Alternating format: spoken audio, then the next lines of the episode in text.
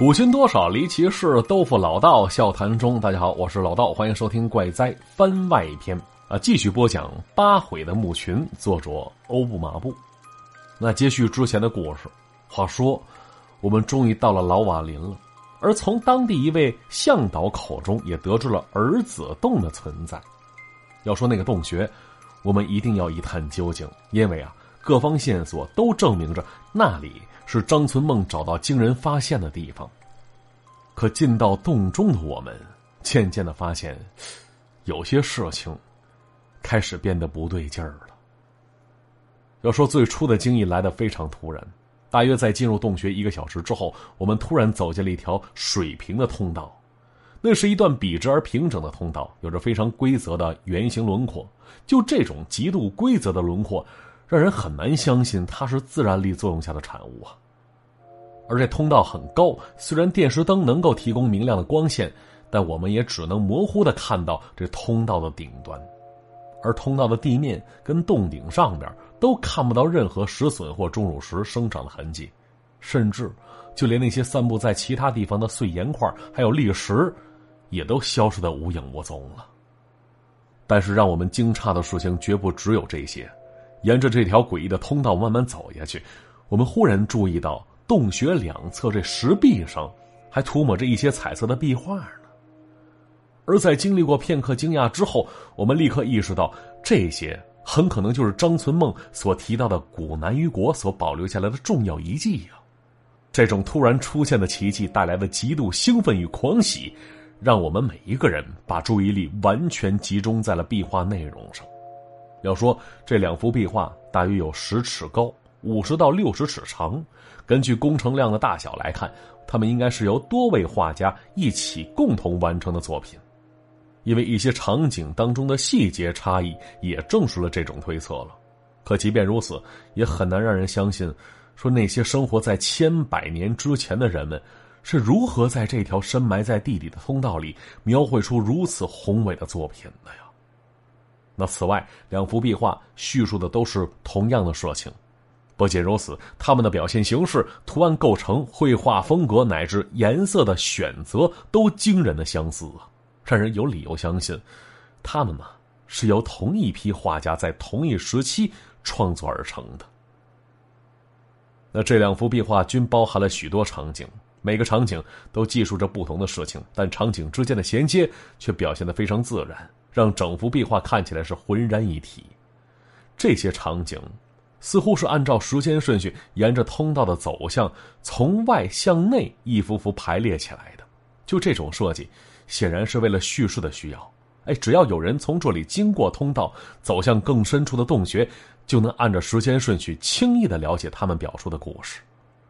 这两幅壁画的表现风格与其他那些早已闻名于世的史前壁画较之接近。构图简单，风格写实。虽然简单朴素，但画中的事物与动作却极为生动，充满张力啊！看着那每一处着笔，都显示这些史前画家有着敏锐的观察力与卓越不凡的高超技艺呀。那虽然有些场景乍看上去有些匪夷所思，但壁画所表达的意思却不难理解。那我们完整的检查了壁画，然后简单的讨论了一会儿，很快。就理清了其中包含的内容。那简单来说，他们讲述的是一个部族发现这座洞穴，接纳某位神明，然后在此定居繁衍的故事。当然了，这其中不可避免的包含了一些带有神话性质的内容，让我们这些对古老文明一无所知的后人感到有些怪异与迷惑。那根据画面的内容，说这古南虞国的先民曾经经历过一场残酷的战争。壁画上分别被涂成白色和褐色的两个部族展开了血腥的战斗，而这是一场压倒性的战争啊！褐色部族的人数远远超过了白色部族，他们手持简陋的长矛与棍棒，围剿消灭了大量白色部族的成员，而白色部族剩余的成员开始撤退，纷纷逃向更加险峻的山脉，但是褐色的部族并没有就此作罢，试图彻底歼灭剩余的白色部族。于是，白色部族被驱赶进了山峰间的一片洼地，而根据一些明显的地貌特征来看，这片洼地那就是儿子洞所在的尾谷。在那个时候，流进洞内的暗河似乎还没完全干涸，因为壁画上还描绘着一条蜿蜒的河流。褐色部族的追兵爬上了尾谷周围的山峰，包围了他们的敌人，准备将白色部族是赶尽杀绝。而此时，一个涂抹成白色的人物站在洞口，挥手指向洞穴里，似乎在要求无力再战的白色部族跟随他一起走进洞中。虽然壁画中的人物大多都是粗略的描绘，缺乏可供分辨的细节特征，但这个站在洞口的人。却描绘的非常精细。这人戴着奇怪的头饰，身上描绘着怪异的花纹，手跟脚上都缠着某种动物的皮毛。要说这些细节，似乎都在暗示着这人是一个非常重要的人物。紧接着，场景转入地下，那个穿戴头饰的人领着白色部族剩下的成员向洞穴深处走去，而在他们身边的洞穴环境里。总是若有若无展现出一些覆盖着鳞片的巨大躯体，哎，就像是某种巨大的如同蛇一般的生物，在他们看不到的地方在游走着。那随后，他们的领头人失足跌进暗河里，被冲向了远方。其他成员想要救他，却只能在岸上眼睁睁看着他被越冲越远。而这个带头饰的人顺着水流越飘越远，拐过平缓的弯道，进入湍急的窄沟，然后陡然直下，随着瀑布跌落进深深的水潭里，最后被冲到了一处平缓的河滩上。而这时，几只模样怪诞、涂抹成青灰色的爬虫发现了他。这些爬虫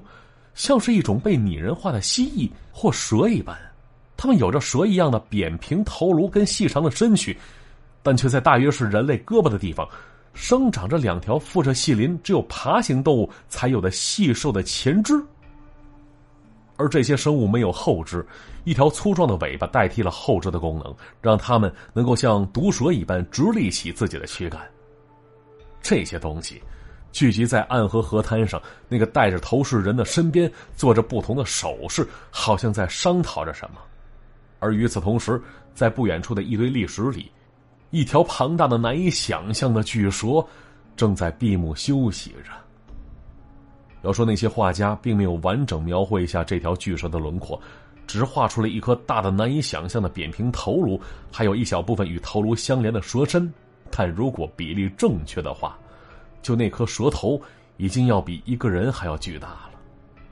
紧接着，这些怪诞的蛇形怪物似乎达成了一致。他们托起戴着头饰的人，将他送进了那条巨蛇的口中，而巨蛇吞下了他。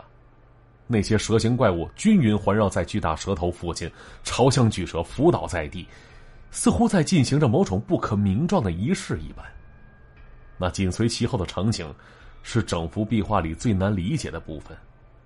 那壁画描绘着巨蛇再度张开了它的巨口，而在它的口中。直立着一条新的蛇形怪物，但这条怪物却与其他怪物有所不同，它被涂抹成了白色，而且穿戴着与部落领头人一样的头饰，就前肢包裹着兽皮，细长的身躯上也留着类似的花纹。再然后，这条白色的蛇形生物带领着其他青灰色的蛇形生物一起离开了巨蛇，寻找到了白色部族的其他成员。那些人类似乎接纳了这些怪异的访客，他们拜倒在白色与青灰色的蛇形生物前面，表达着他们的崇敬与畏惧。而最后，那些青灰色的蛇形生物带领着白色部族的成员离开了洞穴。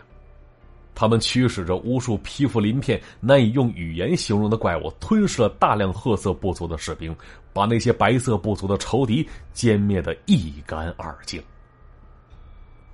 话说，为了阐述这幅壁画所表达的含义，当时我们五个人曾经有过一番争论。但是啊，对神话学比较了解的周子元提出了最为合理的解释。他相信，说这几个场景所表达的内容，恰好印证了现代神话理论关于英雄神话的阐述。而根据神话学的观点，这幅壁画所表达的场景。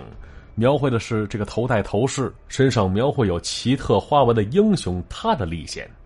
他因为战争将族人领入洞穴，象征着他受到召唤踏上历程；意外跌落暗河，象征着经历危险与磨难；而被蛇形生物所救，象征着得到了外在的助力。啊，进入蛇口，象征英雄的试炼；而出现在蛇口当中那白色蛇形生物，象征着英雄通过试炼获得了升华。那最终带领蛇形生物歼灭异族，象征着英雄的回归。就这种理论啊，能够很好的解释为什么那只白色蛇形怪物会穿着同样的头饰跟兽皮，并且描绘着同样的花纹。因为啊，这只奇怪的蛇形动物。就是之前被送进蛇口那个人，被放入蛇口意味着死亡，象征着英雄世俗身份已经被消灭；而从蛇口当中重生的，则是某种高于世俗的个体，那是某种神明或者接近神明的东西。而用蛇形生物的形象替换原有人类的形象，就是对这种过程的直观展现呢。那自然，这位英雄。依旧还是个人类，而壁画使用的也只是一种象征性的表现手法罢了。那许多原始宗教里都会将祭祀或者是巫师描绘成与普通人不一样的另外一种生物，甚至直接将他们提拔为神明的子嗣。而这个形象或许脱胎于祭祀披着蛇皮，模仿这些神秘的蛇形生物举行祭祀的模样啊，就像是身披兽皮的萨满教巫师，或是插着羽毛的印第安人。啊，至于这些蛇形生物是否真的存在，我们呢并没有达成共识。大多数人认为这只是原始人类的想象，但姚振华认为，那可能真实的描绘了一种早已绝迹的爬行动物啊。毕竟，考虑到中国上古神话当中也出现过大量人首蛇身的形象，这些并非是全无可能的猜测呀。话说，当时我们并没有因此耽搁太久。在仔细观察并拍摄下壁画里每个场景之后，我们提起电视灯，开始沿着通道继续前进，希望能找到更多的古老文物，进一步了解张存梦所发现的一切。但当我们走过这条规则的通道，来到隧道另外一端出口时，这眼前的景象，却让我们惊讶的说不出话来了。就这条通道的出口，连接着一个巨大的、不可思议的空穴。即便我们打开了专门用来寻找远端洞道的强光手电筒，也毫无用处啊！除去通道出口周围的石壁之外，无论我们朝哪个方向照过去，都只能看见无法穿透的浓密黑暗，就好像我们突然离开了地理洞穴，进入到一个没有任何光亮的漆黑世界似的。我们花了一些时间才意识到，这是一个巨大的、难以想象的天然竖井。甚至就连地质学出身的杨业也很难想象，这样巨大的竖井是如何形成的呀？要说通道出口右侧连接着一段勉强可供三人并行的小道，它紧紧贴着石壁的边缘，以一个相对平缓的坡度，远远向竖井深处延伸过去。而这条小道的宽度很规则，表面上都是坑洼不平却磨得光亮的岩石，上面啊散落着一些凌乱的石屑。经过细致的观察，我们在小道依附的石壁表面找到了开凿的痕迹，而这些啊也证实了我们的猜想，说这条小道那是人为开凿的。可是啊，我们完全无法想象，就那些生活在石器时代的先民是如何完成这项壮举的呢？所有的凿痕都非常古老，并且被磨得异常光滑。这些呀，一定是千百代人扶着岩壁向下行走时打磨出的结果啊！而这个也让我们感到好奇：说是下边究竟有什么东西，竟然值得那些先民完成如此壮举，并且年复一年的走过这条小道呢？话说，在好奇心的驱使之下。我们排成一列纵队，避开左边的悬崖，贴着石壁走上了这条小路，向着竖井的更深处开始前进。很快，我们便欣喜的发现，小道紧贴的石壁上还描绘着更多的壁画呢。而这里的壁画并非同一时期留下的。根据绘画技法的成熟程度与表面磨损来判断，距离通道出口越远的壁画越古老。与通道里大型壁画不同，这些壁画要小很多，大多只有几尺见方，风格也更加随性。那当中既有彩色的绘画，也有仅靠线条勾勒的白描；既有单一场景的展示，也有连续多个场景的组合。那既有单纯的叙事，也有让人难以理解、可能包含着某种宗教意义的神话。不过呀，没有两幅壁画画的内容是完全相同的，也没有样式固定的图案跟符号。或许啊，这些壁画的作用不单单只是装饰，或许，它们还有着记录重要事件、传承文化的作用。虽然时间有限，但是我们还是尽可能研究并记录下所能看到的每一幅壁画。可是啊，我们每看完一幅壁画，心中的疑惑和畏惧就增加了一分。就那些行走于此的先民，像是躺进了生命长河的另外一条支流一般，与我们所熟知的一切再无联系，留下的只有无穷无尽的陌生，甚至让我们不敢肯定，还能否。将他们称之为人类呀。很显然，他们呢就是通道壁画上那些白色部族的后裔，而这座幽深的洞穴就是他们的圣地与神殿。某些明显带有神话性质的壁画还描绘着他们供奉的神明是一条无比巨大的蛇，以及那些生有细瘦前肢、依靠粗壮尾巴蜿蜒前行的蛇形生物。而根据一些壁画的描绘。那些奇特的蛇形生物是神蛇的子裔与使者，他们生活在这座神圣洞穴深处的一座宏伟城市里边，而这座城市里耸立着各式各样巍峨建筑，在这些雄伟建筑之间，是生长着巨大菌类的怪异花园，以及轮廓古怪、毫无规律可循的空旷广场。要说它是如此壮丽和雄伟啊，相比之下，就连巨大的巴比伦城。也显得黯然失色了。但是，在那座宏伟的城市下方，还有一个更加广阔的世界，在那里，有着连绵的群山、陡峭的河谷、辽阔的平原、深邃的海洋，而他们那条如同山脉一般巨大的神蛇，就在这个世界里是休息与游动着。而另一方面，类似那两幅位于通道里的巨型壁画，就那些怪诞的蛇形生物，同样也被用来表现生活在古南鱼国里高阶祭司或者是重要人物。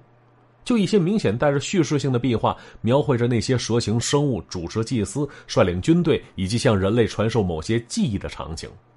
与那些描绘在神话城市里的蛇形生物不同，出现在叙事场景里的蛇形生物要少得多，而且也拥有着更加丰富的细节。它们呢？如同人类一样，穿戴着奇怪的事物，包裹着动物的皮毛。就这些事物，让我们更加相信，它们呢，只是一种象征性的表现手法，用来区分不同社会地位的部族成员。然而，除去那些用来描绘祭司与首领的蛇形生物之外，这壁画上还描绘有其他形形色色的怪物，而那些怪物啊，看起来。像是退化了或者是异化了的人，有着只有在噩梦当中才会出现的可怕模样。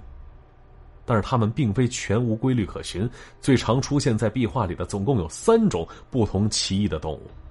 其中之一就像是某种类似人类的巨猿，它们通常有一个半到两个人那么高，体格健壮，有着垂下来足以触碰到膝盖的前肢。要说这些巨猿能够直立行走，也能像现代大猩猩一样靠着四肢前进，而另一方面，光滑无毛的身体、扁圆的头型，还有较为平整的面部，都使得这种生物具备了更多的人类特征。就这些动物，好像被古南于国的先民们当作驼兽来使唤，许多壁画都表现出了他们背负重物行走，或者是攀爬山崖的情形。这是其一。另外一种动物，则更加让人嫌恶。